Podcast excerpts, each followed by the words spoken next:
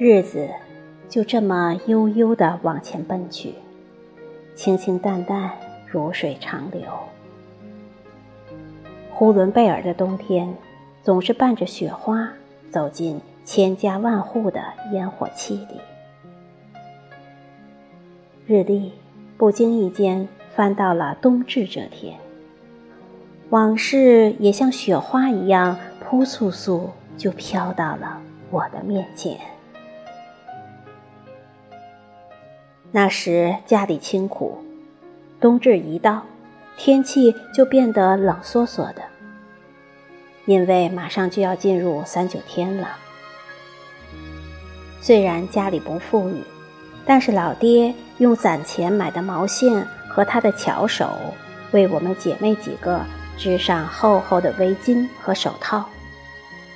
老妈也早早的就把做好的大棉裤拿出来让我们换上。因为絮的棉花比较多，有时候棉裤都能立在地上。那时候的天气真的嘎嘎冷，只有穿上这带着母爱亲情厚重的棉衣棉裤，才会觉得无比温暖。一到冬天，我们都不在屋里待着。也没像现在的小孩子整天上各种补习班。无忧无虑的我们，整天和小伙伴或者堂哥堂弟玩各种各样的游戏，穿上厚厚的棉衣去外面抽冰杆，或者看他们啪叽。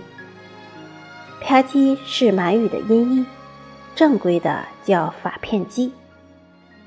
那时。堂哥心眼多，一玩这个游戏，总喜欢是穿着大人长袖子的衣服，因为衣服的袖子长，会有风，能把法片剂啪叽过来。那时他总能赢好多的发片机，赢了就去小卖店，有时候能换回几颗橘子味的光腚糖块分给我们吃。现在想起。心里也是甜滋滋的。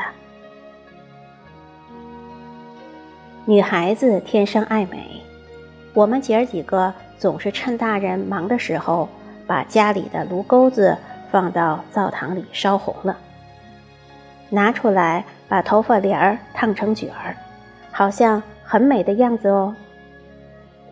老妈脾气好，有时候看见也不会数落我们，只是告诫我们。小心点儿呀，别烫到喽。家里也没有什么零食，我们总是在家人做完晚饭后，用炉子里零星的炉火，在炉盖子上烤瓜子儿或者烤粉条吃。小妹调皮，总是偷偷的往炉灰里扔几个土豆，烤出来的土豆的味道真的很香的呢。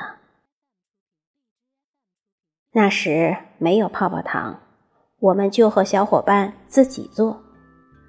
有时候用臭油子掺着麦粒，放嘴里嚼着，虽然没有泡泡糖的味道，但却很有嚼劲儿。老妈心灵手巧，一入冬就开始画鞋样，给我们几个起早贪黑的做花棉鞋。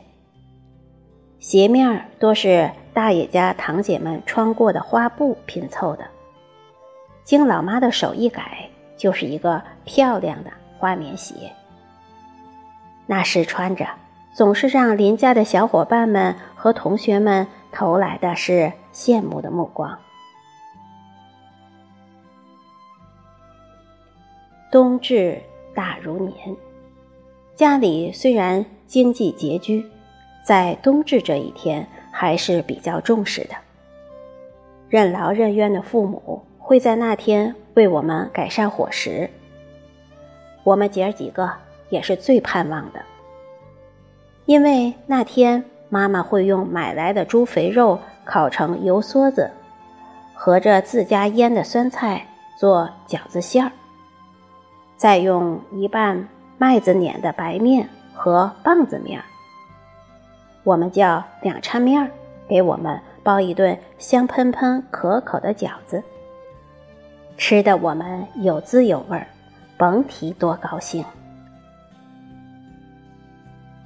现在生活条件好了，想吃什么都能买到，但当年那种用油梭子和酸菜馅儿包的饺子的味道，却再也寻不到了。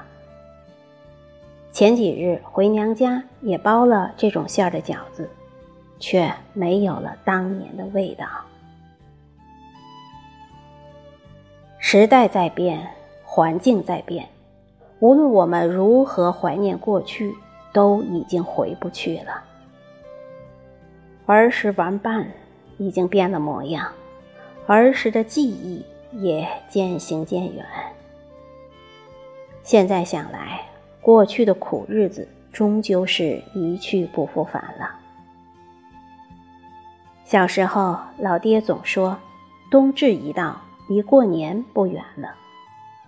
我们姐妹几个也是盼着新年的，因为有漂亮的花衣裳和平时吃不到的鸡鸭鱼肉。时光荏苒，岁月如梭。长大的我们后来陆续上学、就业、成家。我们知道，国家在日新月异的强大。科技在创新中不断进步，昨天的苦日子不会再有了。我们每个家庭、每个人遇到的那些个难熬的瞬间，也终会过去。就像冬至一样，再长的夜也会天亮，再远的路也终将抵达。